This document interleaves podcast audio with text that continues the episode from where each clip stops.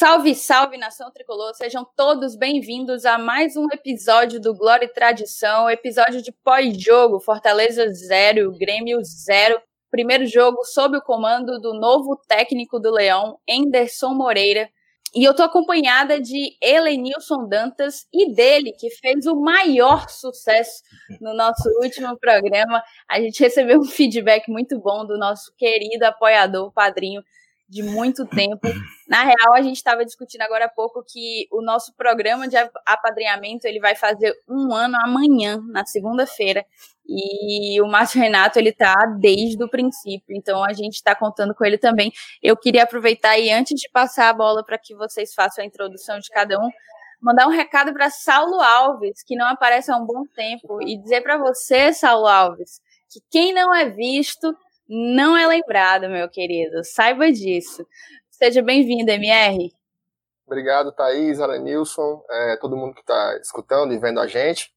É, bom, é uma partida que, do ponto de vista da tabela, é, para quem já vem a 12 jogos, né, é, é, com apenas uma vitória, é complicado, mas do ponto de vista do jogo em separado, com 12 desfalques e todo o contexto, acabou sendo um baita resultado e que, sobretudo, resgatou um pouco da esperança do torcedor pelo bom desempenho, sobretudo ofensivo, né, de criação de jogadas. E você, Elenilson, seja bem-vindo, amigo, nesse domingo pela manhã, que é o momento em que a gente grava agora. É isso aí, né? Um abraço para você, para o nosso amigo Márcio, para o Saulo, como você falou, que o Saulo a gente dá um desconto, né? Que ele tá, tá se recuperando aí, tá doente. É verdade, tá, é verdade. É, tá, tá coronado, né? Como a gente costuma dizer. Mas é, e o Felipe, né? O Felipe também trabalhou muito ontem à noite, é, está precisando de um descanso merecido.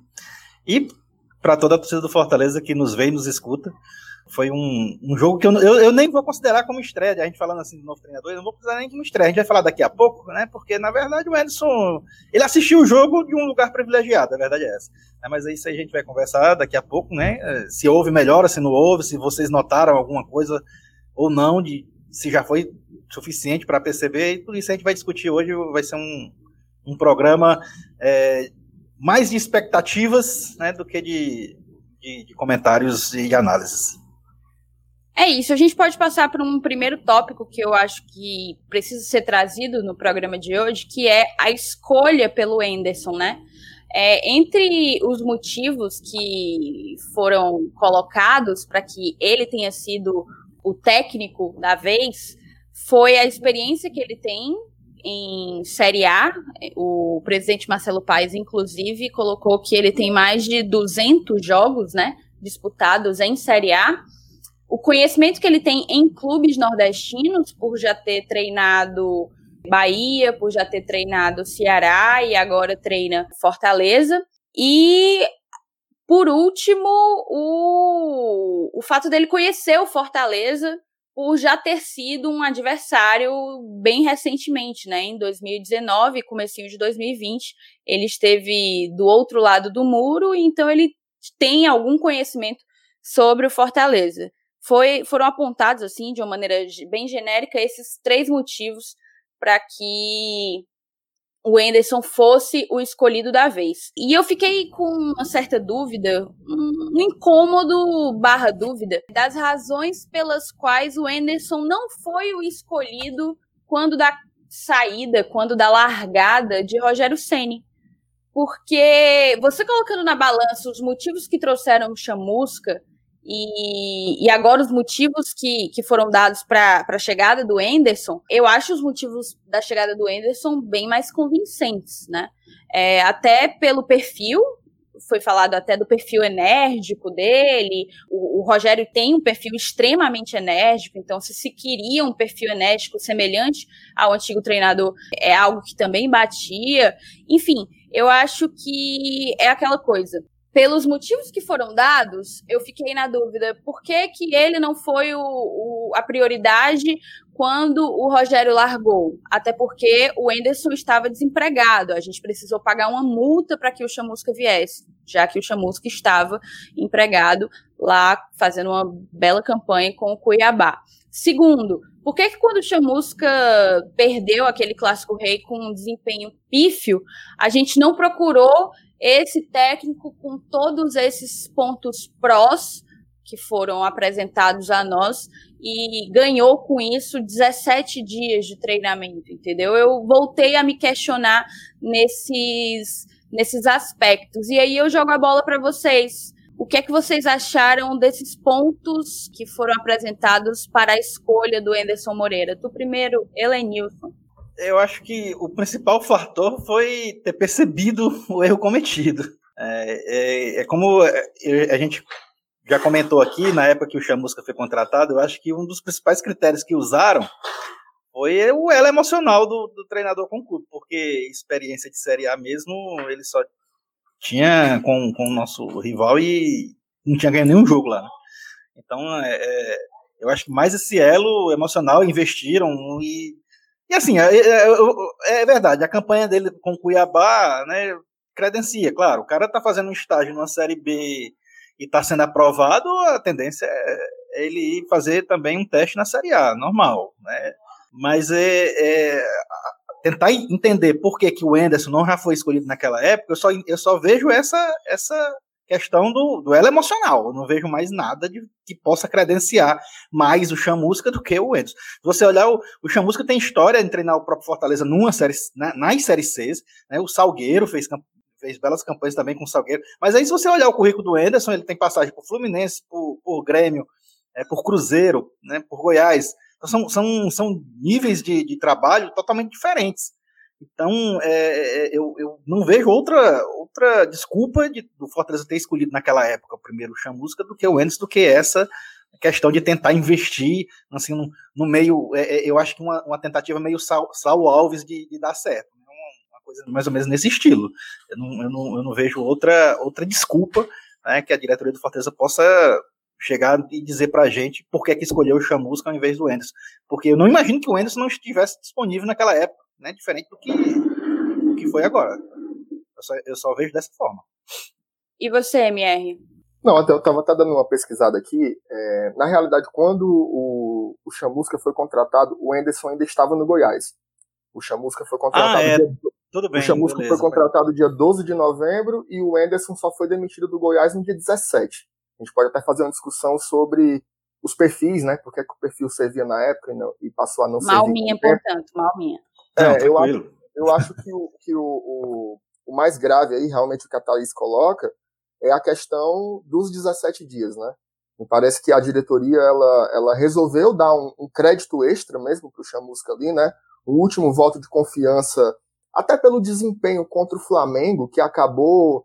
A gente terminou aquele jogo meio assim, poxa, conseguimos um ponto que estava meio fora do script, vamos tentar aí esticar um pouco mais essa sobrevida do, do Chamusca, dar esse voto de confiança, né? Do, do Mas, Márcio, só inter interrompendo, uhum. toda, essa, toda essa análise que eu fiz, ela serve também, cronologicamente, você pode inseri-la logo após o clássico. Entendeu? Com certeza. Com certeza, com certeza. E acabou que o tempo provou isso, né? Foram, foram 17, 18 dias aí que a gente acabou perdendo. E eu concordo demais com o Elenilson, assim. Ontem, é, é muito difícil você já começou, né? E ele mesmo falou isso.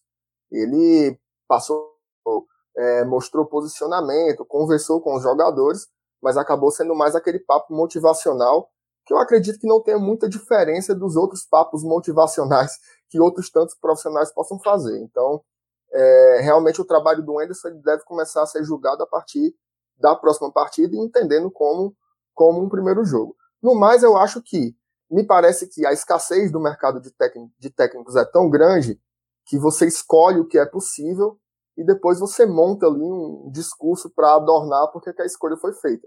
Mas me parece que você olha para o que tem e acaba escolhendo o menos pior. Por exemplo, a gente se deparou entre o Anderson e o Valentim. Né? Me parece que não tem muita dúvida sobre, muitas dúvidas sobre quem é melhor entre os dois, né? Então, você escolhe o que é possível e depois você coloca lá, são 200 jogos, tem muita experiência e tudo mais, mas é meio passar a manteiga na venta de gato, né? Como diz no popular. É, você escolhe o, o felizardo e depois você descobre os motivos que você, pelos quais você o escolheu, né?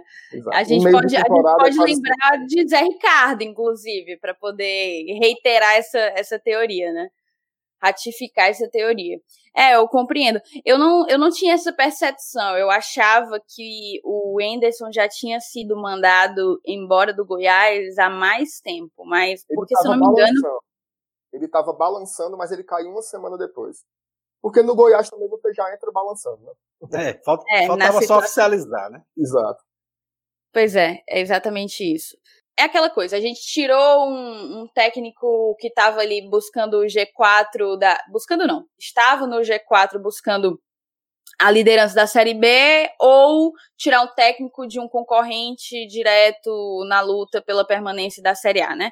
As duas coisas seriam problemáticas e, e, de fato, a situação não é fácil. O mercado é péssimo. Quando saiu a notícia do Valentim, a torcida inteira se desesperou por completo. Mas era o que tinha. O que é que de diferente ia ter? De Valentim, de Zé Ricardo, de Anderson Moreira, de Ney Franco. A gente até fala, a gente usa aquela expressão de reserva de mercado, né? Porque são sempre os mesmos. São sempre os mesmos. Vira e mexe, só se discutem os mesmos nomes. Mas dando continuidade a essa questão da escolha, o fato é que o Anderson chegou.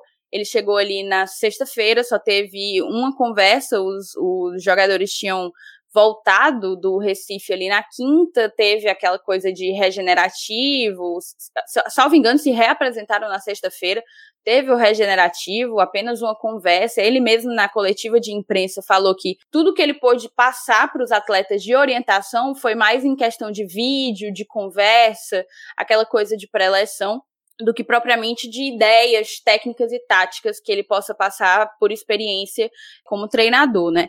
A gente acabou sendo surpreendido quando mais dois casos de Covid foram confirmados, Marcelo Boeck e, é, me ajudem a lembrar, quem mais, além de Marcelo Boeck, Ederson. Ederson. Marcelo Boeck e Ederson, uma das nossas únicas alternativas de ataque, testaram positivo para coronavírus, então a gente chega ao número de 12 atletas, é, lembrando que o nosso elenco total, elenco profissional, conta com apenas 27, então a gente tem aí quase 50% do elenco profissional acometido por Covid-19.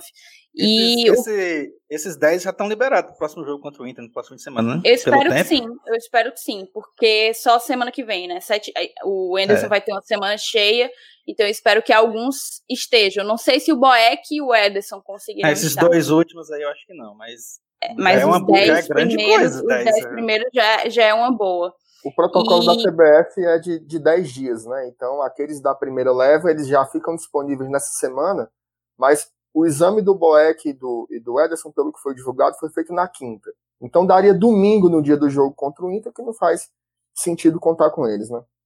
Exatamente.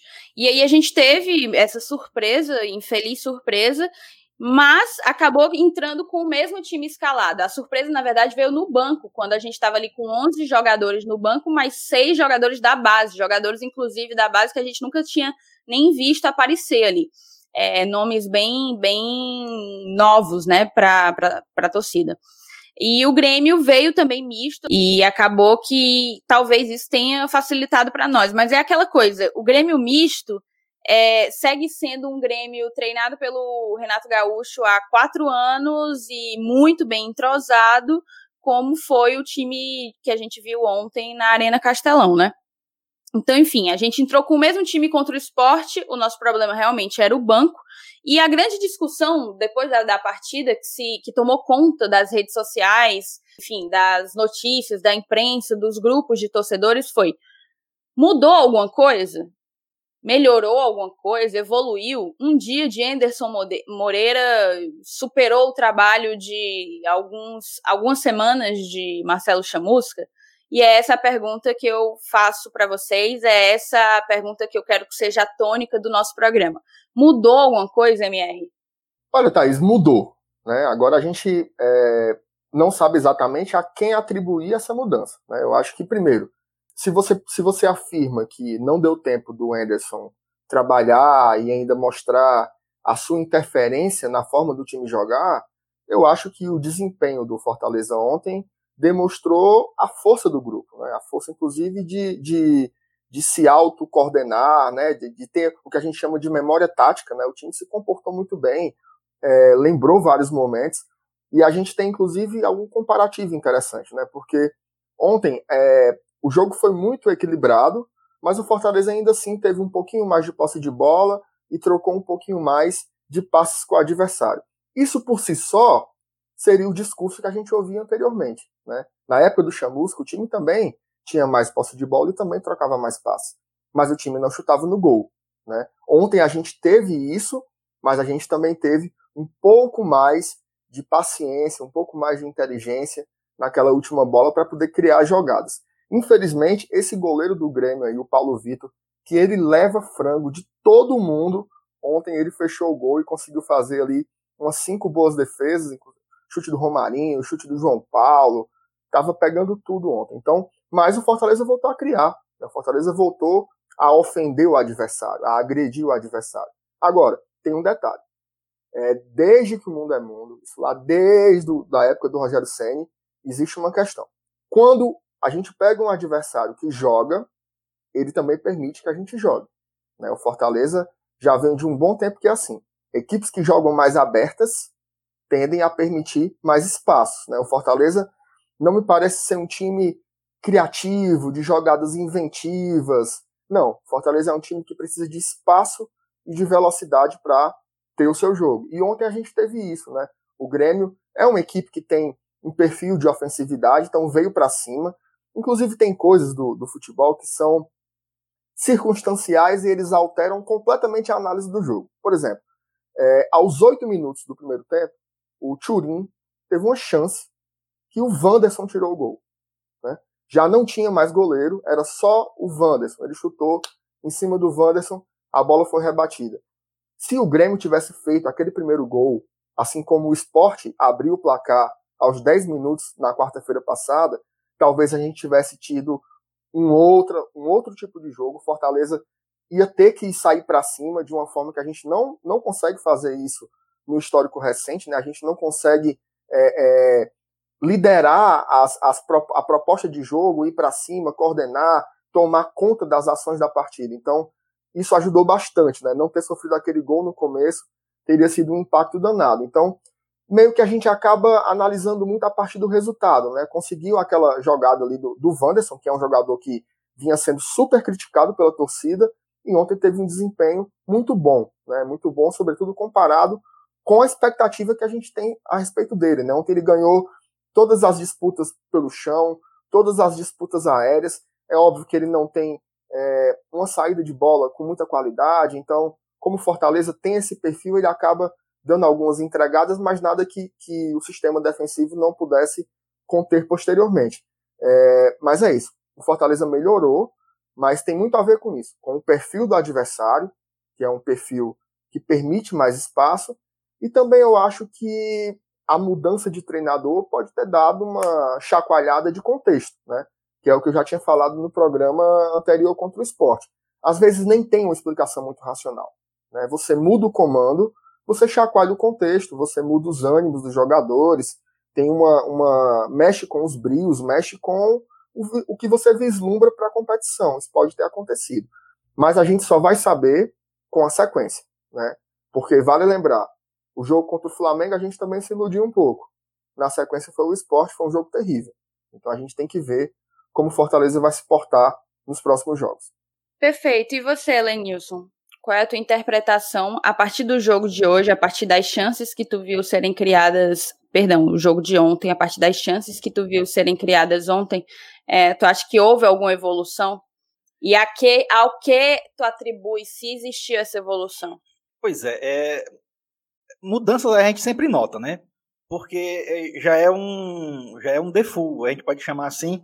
Quando há uma troca de treinador, naturalmente os próprios jogadores eles eles eles sei lá se se motivam, né, tentam mostrar serviço, aqueles jargões de sempre.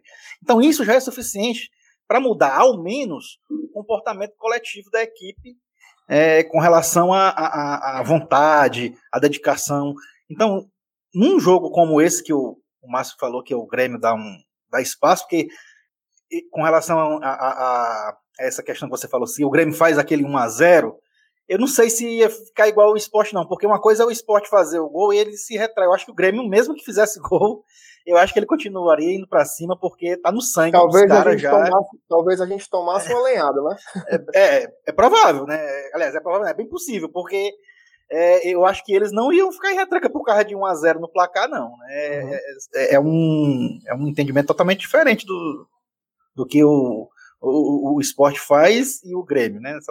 Mas, enfim, é, esse fator que você relatou que, que o Grêmio é um da, uma das equipes que, o, que, que, que deixam jogar, e o Fortaleza sempre, quando enfrenta essas equipes, a gente, a gente tem nossos melhores jogos, né? As nossas melhores partidas são contra equipes que, que vêm para cima, que jogam e deixam jogar, diferente de, de, de equipes que, que esperam a nossa atitude e a gente fica trocando bolinha de um lado para o outro, naquele padrão Fernando Diniz, com 800 passes e 98% de posse de bola e o 0 a 0 no placar até o final se arrastando num jogo feio que não sai do meio de campo. Mas do, do que estava acontecendo para o que aconteceu nesse jogo contra o Grêmio, a gente não, não pode avaliar mudanças com relação ao treinador, a não ser por esse, por esse fator que ele é comum a todas as mudanças de treinador em qualquer equipe do Brasil ou do mundo. É, o que a gente vai ver é a partir do próximo jogo contra o Inter né, que também é outra equipe que deixa jogar, principalmente no Beira Rio. Né, ela vai vir para cima do Fortaleza no momento que está vivendo várias vitórias seguidas, brigando por liderança.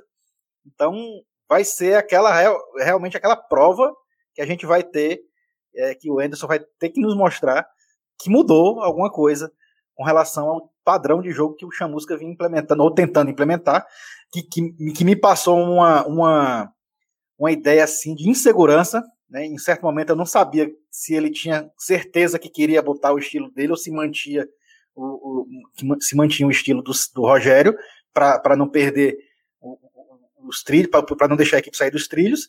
E ele, ele, nessa brincadeira de não saber o que fazer, acabou se perdendo. Pelo menos essa é a ideia que me passou. O Enes, por ser um cara mais experiente e por ter convicções do seu estilo de jogo, eu acho mais fácil a gente ter um padrão de jogo definido a partir de agora e nesse jogo contra o Inter, independente de ser fora de casa contra um adversário que briga por título e tal, eu acho até que até vai ser até melhor para ele mostrar o, o, que ele pretende fazer com o estilo de jogo do Fortaleza, porque é, é o encaixe perfeito. A gente vai sofrer no jogo, isso é óbvio.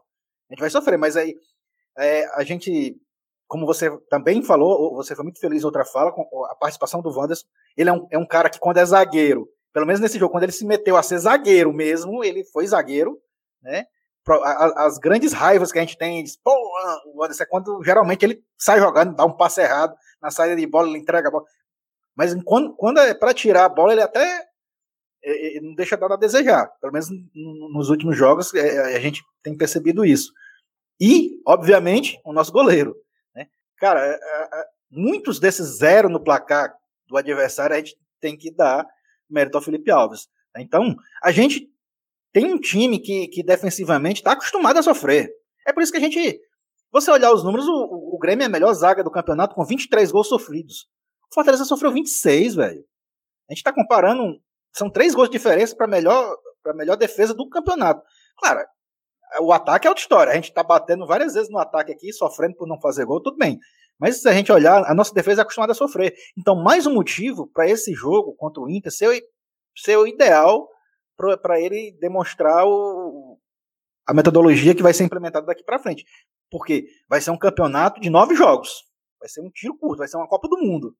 Então, é, ele vai ter tempo? Não. Então, a filosofia dele vai ter que ser implementada agora.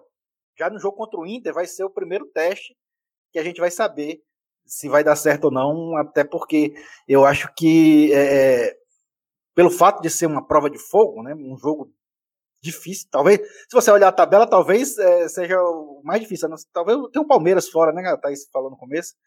Palmeiras fora também é outro jogo, mas. É, tem o, o Atlético Mineiro também, que vai ser chato. Né, Atlético né? Mineiro fora e Palmeiras é, fora, acho que vão ser Mas é esse mesmo esquema também. Eles vêm na doida em cima da gente. Pois é. É?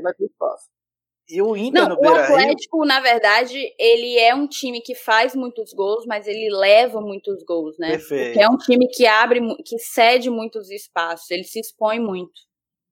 E eu acho o Inter no Beira Rio, ele ainda mais, mais um time mais forte do que o Atlético no Mineirão. É, eu acho que é porque o São Paulo é um cara que eu acho que ele ainda não, não enraizou, não teve a sintonia ainda perfeita com o Atlético. Eu acho que ainda por isso que o, o, o Galo é, não deslanchou, porque no começo do campeonato eu imaginava que seria campeão disparado, né? Mas não deslancha exatamente por quê? Porque eu acho que o São Paulo ainda não, não ajustou, ainda não teve a sintonia perfeita lá com, com, com o time, com o esquema e tal. Mas assim, o, e, e, a gente tá falando do Inter, né? Mas a gente tá falando do Abelão também. Mas que nos últimos jogos é um cara que, que tem aquela sintonia com a equipe. Né? Você sabe que ali é a sintonia Abel-Inter é um, é um negócio legal também. E, eu, e por isso que eu acho que vai ser um dos jogos mais difíceis fora de casa. Não considero o Palmeiras, porque o Palmeiras está envolvido em outras competições. Não sei é, se ele vai estar, tá, na época que enfrentar a gente, vai estar tá disputando algum, algum jogo decisivo na semana, que isso também pode favorecer. Apesar de que o time reserva do Palmeiras, é, a gente viu nesse fim de semana contra o Esporte, é, é um baita time. Né? Mas enfim, o jogo contra o Inter vai ser, é, vai, vai ser o, a, a, o quadro negro para a gente que vai ser, vamos ser os alunos e vamos entender o que o Anderson vai explicar para a gente, né? Ele que vai ser o professor e vai explicar para a gente é, a nova metodologia que vai ser implementada nessa Copa do Mundo que a gente vai disputar aí agora daqui para frente. Pois é, eu, eu concordo com vocês. Eu acho que uma grande mudança, se eu tivesse que dizer que houve, que existiu, vocês falaram muito que a, a mudança de um comando é aquela chacoalhada que um time pode precisar. E eu acho que a mudança que eu mais senti, que eu achei mais relevante do jogo contra o esporte para o jogo contra o Grêmio, né? Um, um espaço aí de três dias praticamente foi uma questão de semblante, porque para mim foi um pouco chocante, foi um pouco assustador ver o semblante, a postura do Fortaleza diante de um time muito limitado como era o time do esporte dentro dos seus próprios domínios, dentro da Ilha do Retiro. Eu senti o semblante do Fortaleza como o, e eu até falei isso no programa de pós-jogo que a gente gravou, como o semblante de um time derrotado. E no jogo de ontem, a áurea era um pouco diferente. Eu sentia um time, um grupo de jogadores que estava ligado, atento, sabe, querendo o jogo, em sintonia um com o outro. Então, assim, eu senti que isso estava diferente. Senti que isso, que alguma chavinha tava, tinha sido mexida ali, é, de quarta para sábado. Foi o Anderson que fez isso? Não tô dizendo, não tô dizendo isso. É, pode ser que tenha sido simplesmente um café que eles tenham tomado, ou um dia que eles acordaram melhores. Pode ser, pode ser que tenha sido isso. Mas definitivamente eu senti os caras querendo o jogo, algo que eu não senti na quarta-feira diante, diante do esporte, né? Um outro ponto que eu achei muito importante, que eu acho que também era uma grande, uma grande crítica da torcida, foi a própria postura do Anderson à beira do campo, né? A gente, isso até viralizou, meio que virou um meme, a questão do, do Klaus, Klaus, Klaus, que o Chamusca meio que lá querendo, foi foi meio que querer engrossar o pescoço pro, pro árbitro, pro Rafael Klaus, né? E o Klaus deu uma, deu uma cortada lá nele e ele meio que se encolheu todo e pediu desculpa, né? Não, não manteve o, o, não manteve a postura, digamos assim. E sentou na cadeira quando a gente levou o gol, aquela a coisa do semblante derrotista, né? E eu achei que o Anderson tava numa pegada, tipo, tava chamando os caras, mesmo sem ter o grupo ainda na mão, mesmo sem ter a intimidade com os caras, sem conhecer os caras com quem ele vai estar tá trabalhando, mas estava lá, estava gritando, estava orientando, e isso eu achei importante, isso eu achei que talvez possa ter feito uma diferença. Eu até estava trocando uma ideia no Twitter com o Bruno Lemos, queria mandar um abraço para ele, ele sempre está querendo trocar uma ideia aí com a gente no Glória e Tradição. É, ele falou assim, ele estava querendo sustentar que não tinha diferença, que ele não tinha visto uma diferença significativa, e usou como parâmetro o jogo contra o Flamengo, né? Se a gente invertesse o empate do Grêmio com o empate, cronologicamente, o empate do Grêmio com o empate do, do Flamengo. Só que para mim foram dois jogos completamente diferentes. Existe sim para mim uma, uma diferença brutal e, e, eu, e eu acho que os números eles explicam um pouco disso. Aí trazendo os números aqui, eu peguei esses números do aplicativo SofaScore, trazendo um pouco os números para cá. Apesar do resultado ter sido o mesmo, a gente cedeu quatro grandes chances ao Flamengo é, no jogo que terminou 0 a 0 para eles, para nós. Enfim, terminou 0 a 0 como empate. A gente cedeu quatro grandes chances ao time rubro-negro, ao passo em que a gente cedeu apenas uma grande chance ao Grêmio. Contra o Flamengo foram 293 passes trocados apenas. Contra o Grêmio foram 449, né? E para mim um, uma coisa que foi mais significativa de todas essas estatísticas foi o número de finalizações dentro da área. Porque um número de finalizações dentro da área demonstra, na minha concepção, a tua capacidade de conseguir construir jogo com a bola no pé, sem chuveirinho, sem, sem, enfim, tentar na loucura, né? E contra o Flamengo a gente só finalizou três vezes dentro da área, dentro da, da pequena área, né, no caso. Contra o Grêmio foram nove finalizações dentro da área. Então, assim, três vezes mais, né? Eu acho que foi uma mudança relevante a partir do momento em que mai a maior fragilidade, a maior deficiência do Fortaleza é a construção de jogadas e principalmente a conclusão, o último passe, a, a, o fechar da, da, da, sua, da sua fase ofensiva, né? Você conseguir concluir em gol com algum nível razoável de eficiência. Então, eu senti alguma evolução. Não sei se dá ainda para atribuir, concordo com vocês que a gente só vai conseguir avaliar o trabalho do Anderson Moreira a partir do jogo contra o Inter. Mas aí eu já, a partir disso, eu já mudo aqui um pouco a pauta para a gente poder falar do nosso ataque, que se é a nossa maior deficiência, eu acho que já chegou a hora da gente falar dos personagens dele. Ontem, é, eu acho que Romarinho e Oswaldo foram grandes personagens do jogo. Infelizmente, personagens com destaques negativos, né? Foram, foram jogadores que não conseguiram contribuir bem na partida no momento em que foram exigidos. E eu queria ouvir de vocês o que é, como que vocês avaliam essa fase. O Romarinho que chegou muito contestado, muito, muito contestado, conseguiu dar a sua volta por cima, mas vem novamente em uma fase é, muito delicada. Eu acho que o problema do Romarinho ele tem muito mais a ver com aquela questão você saber até quando o último drible, sabe? É como se ele desse um drible a mais, é como se ele tomasse a decisão, ele fosse um pouco além do que deveria, é aquela coisa, conseguir driblar, perdão, é, no 1x1 sou muito bom, mas eu passo um pouco do ponto é aquela coisa do poderia ter dado um passe, mas dei três pedaladas a mais. E, e nisso a gente perde um, um ataque que poderia ser promissor. O Oswaldo, por sua vez, eu acho que tem pecado em, em vários fundamentos. Eu queria passar a bola para vocês para que vocês avaliem nosso ataque, inclusive a falta que David, vejam só, tem feito para o ataque tricolor. Você primeiro, MR?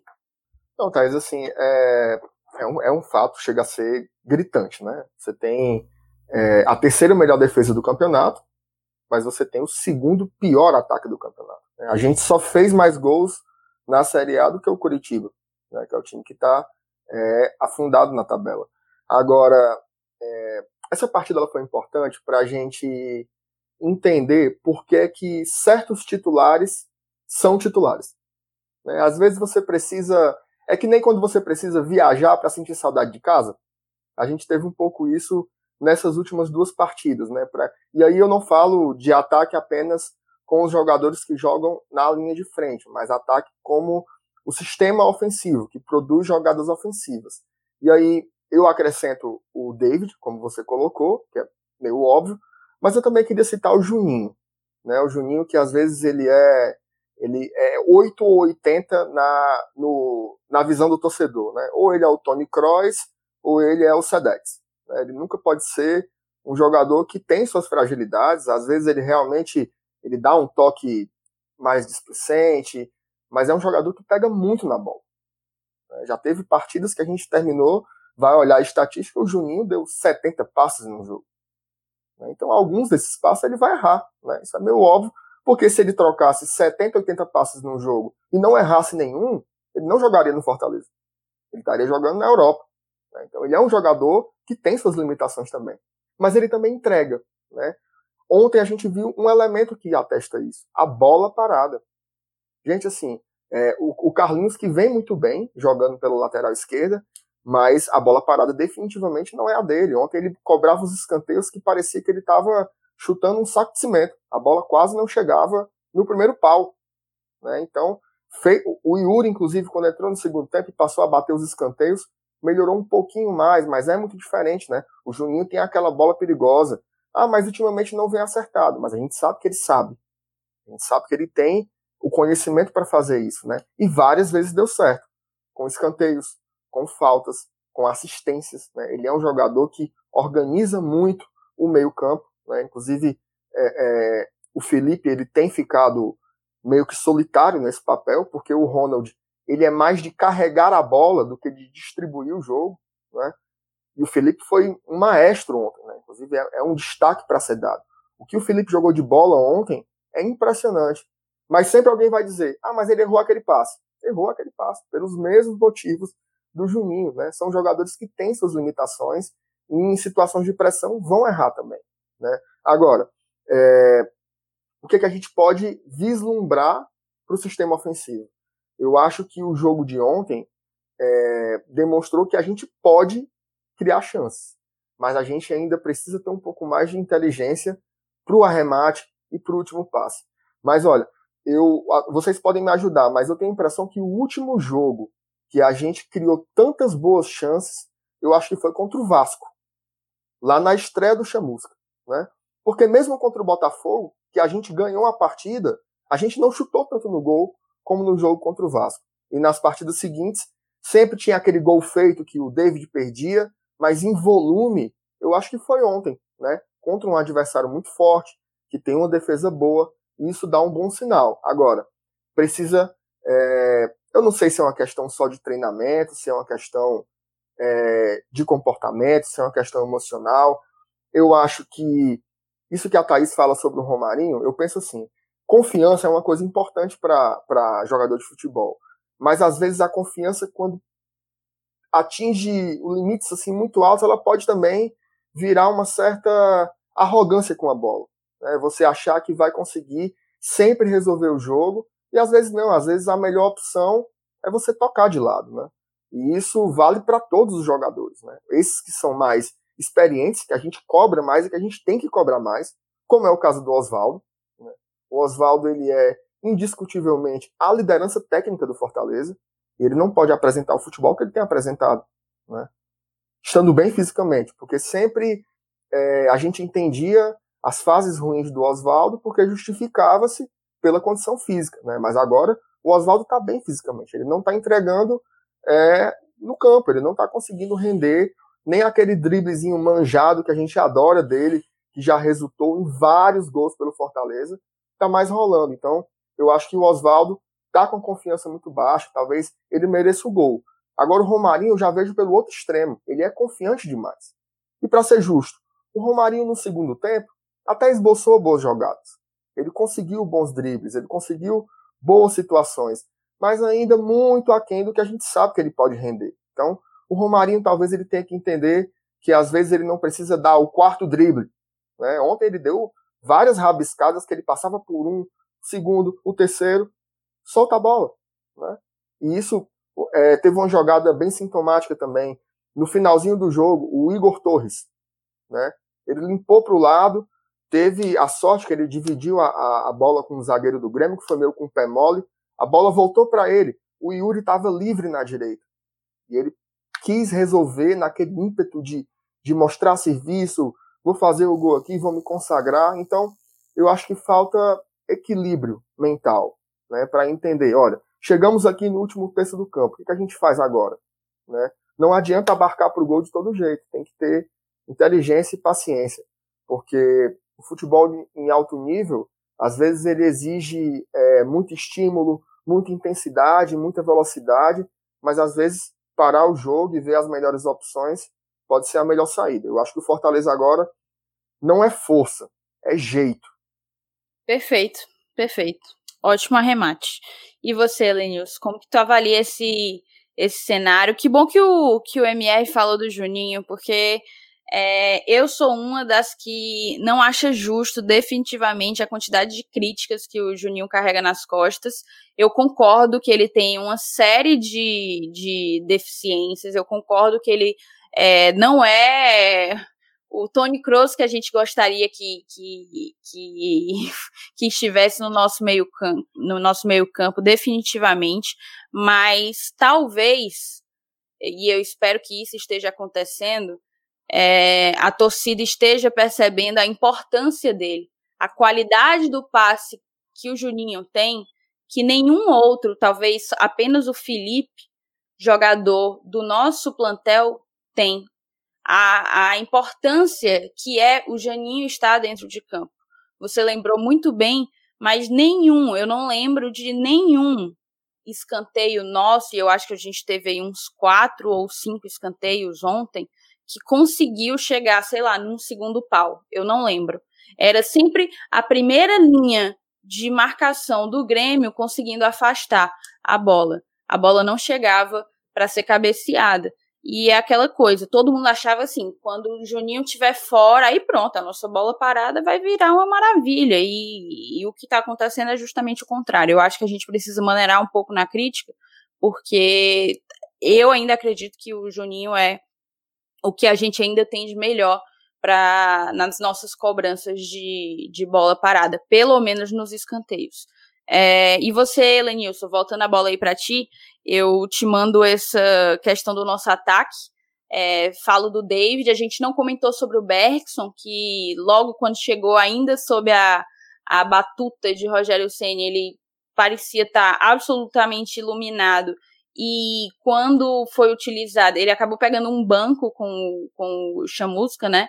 E nas entradas dele não não estava mais aquele cara que pegava na bola e metia para dentro. É, mas eu acho que ele ainda pode ser bastante útil, bastante útil, principalmente na má fase que, que tem vivido Oswaldo e Romarinho. E eu queria que tu avaliasse esse nosso momento tenebroso do ataque tricolor. Pois é, cara. É... A gente vai começar a falar. Não tá cedo, não, mas pelo amor de Deus, 11h15 da manhã. tá nada, já tá quase na hora do almoço. É a hora, é a hora. É, abriu o apetite. Então, a gente pode. Eu, eu gosto de fazer uma comparação. Por exemplo, é... eu, eu, vou, eu vou deixar para falar do Juninho depois, não? Mas vamos falar logo do ataque. Vocês perguntaram sobre o ataque. Mas é, é como se é como se o, o, o futebol fosse um, um, um, banquete. E o nosso ataque fosse composto pela mesa, que é, um, que é importante, sem ela não tem jantar, que, que no caso seria o Oswaldo e David. A toalha, que é um acessório legal, tal, que é o, seria o Romarinho, e o prato de comida, que é o Hélio Paulista ou o Bergson. É, no momento, a gente não está conseguindo fazer o banquete e o prato de comida está sofrendo por não ter onde ficar, porque o Oswaldo, o David está tá fora por, por, conta de Covid e mesmo antes da, da, da, de ser afastado também já não vinha rendendo e vinha perdendo gols in, incríveis. E o Oswaldo, que é um dos principais é, componentes, conforme a analogia feita, está matando o, de fome o coitado do Wellington Paulista. A gente, a gente vê o Wellington, você fala, o Wellington tá mal, né? Faz, faz tempo que não faz gol, o nosso ataque tá inoperante, mas um, um, componente essencial do nosso ataque, que é o Oswaldo, não tá rendendo.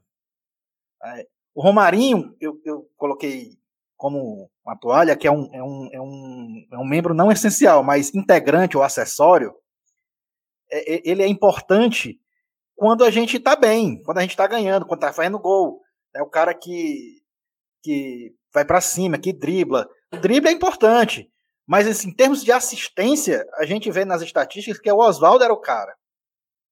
O Oswaldo é que ia na linha de fundo, o Oswaldo é que fazia aquelas pedaladas e, e tocava para o Wellington para botar para dentro do gol. E cadê? Hum? Cadê esses lances interessantes do Oswaldo, agudos, e que se, geralmente se transformavam em gols e em gols decisivos? Quantas vezes ano passado a gente não conquistou três pontos com essa jogada?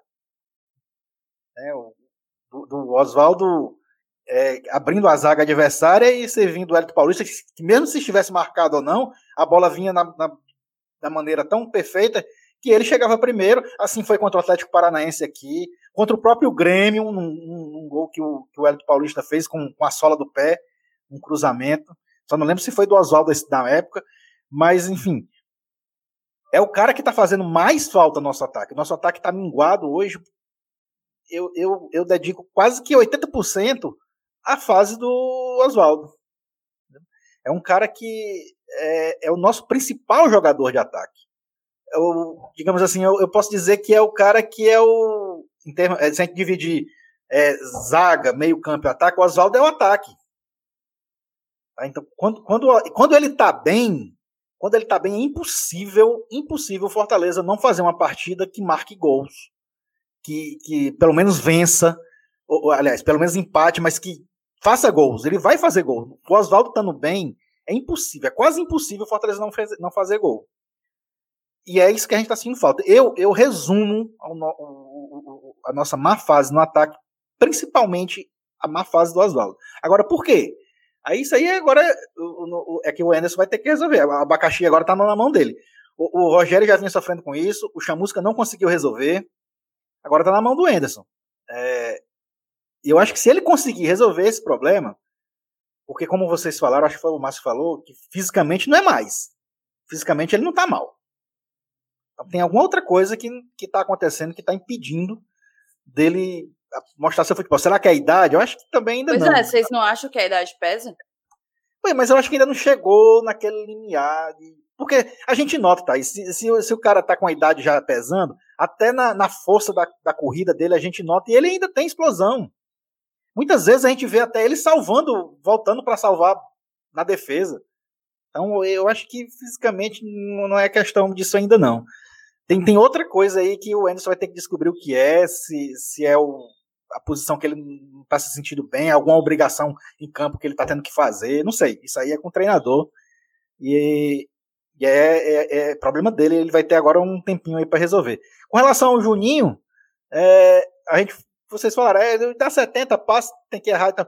Mas vocês, vocês veem quais são, geralmente, né, os passes que o Juninho. O Juninho dá, dá um ou outro passezinho de um metro, dois metros, três metros. Os passes do Juninho não, é para virar o outro lado do campo, é passe lá no, no, lateral. Então, são passes geralmente que são difíceis, né, e que viram o jogo, e que abrem espaços. Isso faz uma falta danada, né, principalmente num, num jogo movimentado como foi o de ontem. Então, é, Claro, ele erra, e, e, tem também né, aquele estigma de ter vindo do rival. A torcida não tem jeito, o torcedor é, é, é, é passional e vai sempre analisar dessa forma. Apesar de eu achar que já, já virou passado isso, e, e, ele tá. Eu acho até que ele tá jogando melhor aqui do que jogou lá. E, resumindo, ele é 880, como você falou. Mas, geralmente, ele, ele é o cara que é, é imprescindível no na transição. Fortaleza precisa de um jogador assim. E, e, e é outra coisa, infelizmente, já se acostumamos com ele. É, o, o, o, nosso, nosso formato de jogo exige muito da participação do Juninho. Então a gente precisa dele. Não tem pra onde correr. Você não. E outra, uma coisa que precisa ser dita: o Juninho não tira a vaga do Ronald no time, não. Porque eu acho que a galera coloca no imaginário como se, tipo assim, ou é Juninho ou é Ronald. Porque, assim, óbvio, o, Ronald está totalmente em alta, até pelo que ele vem desempenhando nas últimas partidas e, e na reta final junto ao Rogério Senni, mas eu vejo perfeitamente como talvez não um time de saída com três volantes, mas eu vejo perfeitamente como um, uma possibilidade de, no decorrer da partida, você usar como alternativa os três ali e uma alternativa interessante para uma para buscar um, um, uma, uma vitória ou para manter um, um, placar construído ao longo de, sei lá, ao longo de um primeiro tempo. É, eu, eu, eu acho que não é interessante que a torcida pense que um invalida o outro, entendeu? Que é, que é manter o Juninho que vai tirar a oportunidade de um, do, do Ronald, sei lá. Ah, não vejo dessa forma. Você vê dessa forma, Márcio? Não, não vejo. Inclusive, na época do, do, do falecido, a gente fez boas partidas com os três, né? Inclusive, o Ronald ele não estava exatamente de volante, ele jogava mais lá na frente, já perto da área. Às vezes era quase um ponta, né? Jogando um pouco mais pela direita. Então, é, é possível sim jogar os três. Eu acho que os treinadores tendem a não colocar os três de uma vez, porque você fica sem opções para colocar no decorrer do jogo. Né? Então, acaba fazendo uma opção, o que é natural. Né? Você, você tem que escalar dois volantes numa, numa, formação que você acredita, você opta pelos dois que você, que você vê como melhores, isso é muito natural. Inclusive porque existe uma certa hierarquia no futebol mesmo. Né? O Ronald, querendo ou não, ele é um jogador que ainda está em desenvolvimento. É óbvio que a torcida tem um carinho muito grande por ele. É, é, e joga bem, né? Joga bem, joga bem, ele, ele, ele, se entrega, né? Ele entrega dentro de campo. Mesmo quando ele não vai bem, né? Que já algumas partidas ele oscila, não vai tão bem, você vê que ele entrega, que ele, que ele sua. Inclusive, ele é um jogador que não joga os 90 minutos, não sei se vocês já repararam isso, mas ele sempre é substituído ali pelo final, porque ele está esbagaçado, né? Isso é uma coisa que o torcedor do Fortaleza historicamente valoriza muito, né? Vários jogadores na nossa história é, nem eram tão brilhantes do ponto de vista técnico, mas só por essa disposição a gente já coloca num, num patamar diferenciado. Então, eu acho sim que o Anderson tem essa, essa opção para jogar com os três, mas aí vai depender muito do adversário, né? Na época do Senna, ele usava contra times com mais poderio ofensivo, né? Botava, inclusive, às vezes o Ronald e os dois laterais direitos. Né? Jogava com o Tinga e Gabriel Dias. A gente jogou assim contra o Inter, jogou assim contra o Atlético Mineiro também. Então tem essa, essa possibilidade.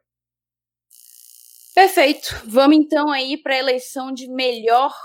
Eu vou usar outro termo: destaque positivo e destaque negativo da partida. A gente vai começar com o ruim, vamos começar com o destaque negativo e vou passar a fogueira, a batata quente pro novato, né? Porque a gente faz esse tipo de coisa aqui. Vou passar para você, MR, meu querido, o destaque negativo do jogo Fortaleza 0, Grêmio 0. Quem foi? Olha, eu acho que a avaliação do jogador, quando você não está analisando só estatística, é a partir da expectativa que você tem sobre ele. Né? Então, realmente não teria como ser outra pessoa senão o Oswaldo. Né? Muito aquém, não queria jogadas.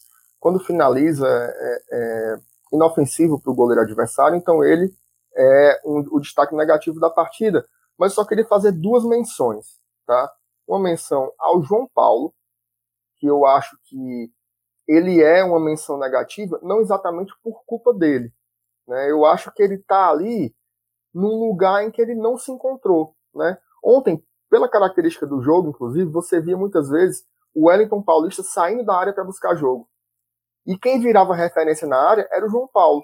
Né? Me parece que isso não, não tem funcionado. Então talvez seja uma coisa para o Anderson rever. E o outro destaque negativo que eu queria fazer é uma menção ao Renato Gaúcho. Tá?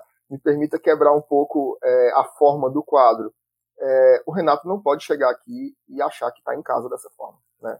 Eu nunca tinha visto um treinador fazer uma falta no jogador. Né? Porque o que ele fez no Acho Carlinhos ninguém, né? falta. Ele Acho que a FIFA não criou o instrumento cartão amarelo para técnicos pensando que um técnico levaria uma falta antidesportiva. Não, ridículo. Puxou o jogador numa jogada que era nossa, a posse da bola era nossa, e virou uma piada. Né? Na transmissão, inclusive, do Premier, virou uma coisa, uma coisa engraçada e não tem graça. Né? Ontem ele falar que tinham 300 pessoas na arquibancada, né? basta ver a imagem que não tinha isso. Todo mundo. A própria imagem mostra depois o lugar mais vazio do mundo. Se ali tivesse 20 é. pessoas, é. era muito.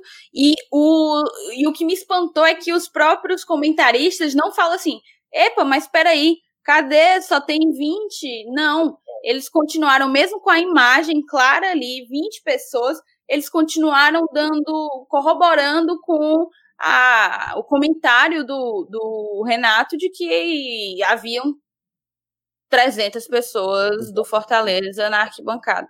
Bom, todo, todo mundo devidamente regularizado, credenciado pela CBF. O problema é esse. Se tivesse saído 1 a 0 para o Grêmio, teria sido tudo flores, mas como não ganhou, acaba sempre tendo essa choradeira que a gente já escutou algumas vezes. E uma coisa que a gente não entende é que a, até o ano da pandemia sempre se jogou com gente no estádio.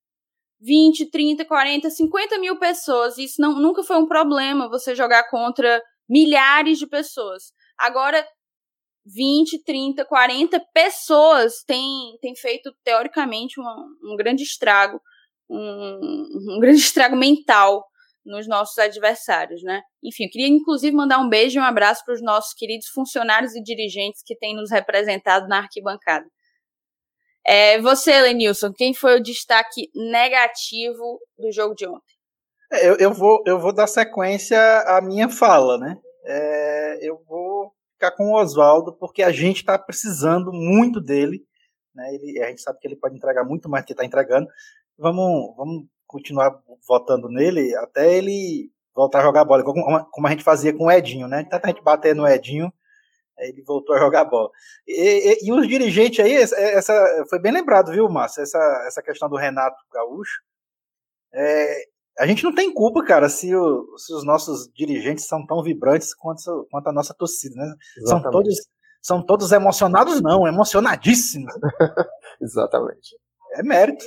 Inclusive, eu arrisco até dizer que a culpa é de Carlinhos Bonfim, viu? Que ele estava é. doente, coronado, foi só receber alta. Ele deve ter ido ontem para o jogo. Voltou ele recebeu o resultado negativo e disse que ia voltar ao trabalho. Foi só ele receber o resultado de negativo e voltar ao trabalho que no instante voltaram as reclamações. O homem grita. É, o homem grita. Logo a voz dele ali no meio. Com certeza era ele ali no meio também. Então, é, Oswaldo já ganhou, mas eu vou fazer um voto dissidente. É, eu vou votar no João Paulo. Achei que ele não contribuiu em nada, na realidade. É, acho que, por mim, qualquer um dos dois, Oswaldo e João Paulo, poderiam levar esse voto. Mas acho que o João Paulo vem numa fase ruim. Pode ser, sim, como o Márcio Renato falou, que ele esteja jogando num, numa posição que não seja a dele mas eu acho que ele tem tentado pouco e errado muito mais do que acertado. Então meu voto vai para ele, até porque ele era aquela grande esperança de ser o 10 que a gente queria há um bom tempo, né? Desde que deixamos de ter esse 10 aqui Desde no Dodô, né? Desde Dodô, exato. É, e não que Dodô fosse aquele grande 10, né? Eu, é, eu acho que essa é a posição que, que, que deixou de existir no, no esquema tático do Fortaleza já há um certo tempo e está dando trabalho a voltar. Exato, exato, exato. Então a gente muda para um assunto um pouco melhor, que foi o destaque positivo da partida, um pouco melhor, e, e eu acho que tem até mais opções. É, passo a bola novamente para ti, Márcio, e te pergunto quem foi o melhor da partida de ontem. Oh, eu gostei muito do Felipe e do Wanderson, mas o melhor jogador da partida, para mim, é aquele que é o melhor jogador do Fortaleza há dois anos que é o Felipe Alves. Acho que ele foi, é, enquanto goleiro ali debaixo das traves, foi perfeito. E ontem ele voltou né, a ser o primeiro articulador das, de jogadas do Fortaleza. Já tinha alguns jogos que ele estava investindo mais em, em jogadas de, de, longa transição, e ontem não, ontem ele estava avançando bastante, empurrando é, é, o Grêmio para o seu campo. Então, é um goleiro espetacular, merece ser o, melhor da partida, sem dúvidas. Perfeito. E você, Lenilson? Eu também. É, eu, o Felipe Alves, ontem, é, ontem, né, nesse jogo contra o Grêmio, ele, ele foi o melhor goleiro do jogo e foi um dos melhores volantes também. Ele jogou naquela posição aí, fazia tempo que eu não via ele acertar tanto como acertou ontem nas saídas de bola, tanto lançamentos para laterais como em profundidade. Então, apesar de vocês terem lembrado bem, o Vantes jogou bem também, próprio Felipe jogou muita bola. Mas o Felipe Alves ele decidiu o placar do jogo fazendo umas defesas importantes. Então, esse pontinho aí a gente pode também agradecer, botar na conta dele de novo. Então eu vou votar no Felipe Alves. Com certeza. Eu destacaria quatro, quatro jogadores. Acho que Felipe jogou muita bola. Gostei muito da partida do Wanderson. Gostei muito da partida do Gabriel Dias, não só ontem, mas também gostei na partida contra o Sport, salvo engano. Mas também vou dar o meu voto para Felipe Alves. E digo mais, eu acho que a fase do Felipe só não tem ganhado maior notoriedade por conta da fase do Fortaleza. Se o Fortaleza tivesse ali tendo a campanha que a gente tava, que a gente teve em 2019, o Felipe é, deveria estar ocupando aí algumas matérias nos programas esportivos nacionais, porque ele tem jogado bola para isso. Ele está vivendo uma fase incrível. Pena que o Fortaleza, em termos de coletividade, não está podendo acompanhá-lo.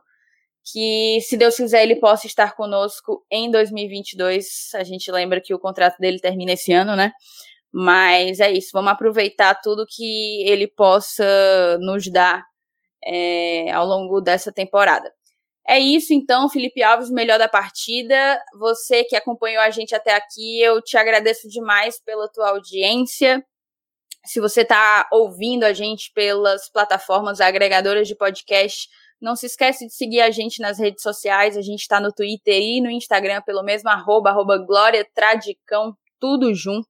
Também não deixe de seguir a gente no teu aplicativo favorito, seja ele Spotify, Deezer, Apple Podcast, Google Podcast. É, se você está acompanhando a gente pelo YouTube, papoca o dedo aqui no like, se inscreve no nosso canal, ativa o sininho das notificações e deixo aqui um último recado. Segunda-feira, amanhã, dia 11 de janeiro, a gente vai estar tá fazendo uma live uma live, eu não, não sei o horário ainda, ali 7, 8, 9 horas da noite. Para confirmar o horário, acompanha os nossos stories no Instagram, mas vai ser uma live bem legal, com participação de uma galera massa. E é isso. Então, agradeço vocês, gente, por gravar aqui comigo nessa manhã de domingo. E vamos que vamos. Mais um ponto somado. Se Deus quiser, a gente permanece aí na elite do futebol brasileiro. Um beijo. Valeu, saudações tricolores. Tchau, tchau. Saudações tricolores. Senhor, fazei-me instrumento de vossa paz. Onde houver ódio, que eu leve o amor. Onde houver ofensa, que eu leve o perdão. Onde houver discórdia, que eu leve união. Onde houver dúvida, que eu leve a fé. Onde houver erro, que eu leve a verdade. Onde houver desespero, que eu leve a esperança. Onde houver tristeza, que eu leve a alegria. Onde houver trevas, que eu leve a luz. Ó oh, Mestre, fazei que eu procure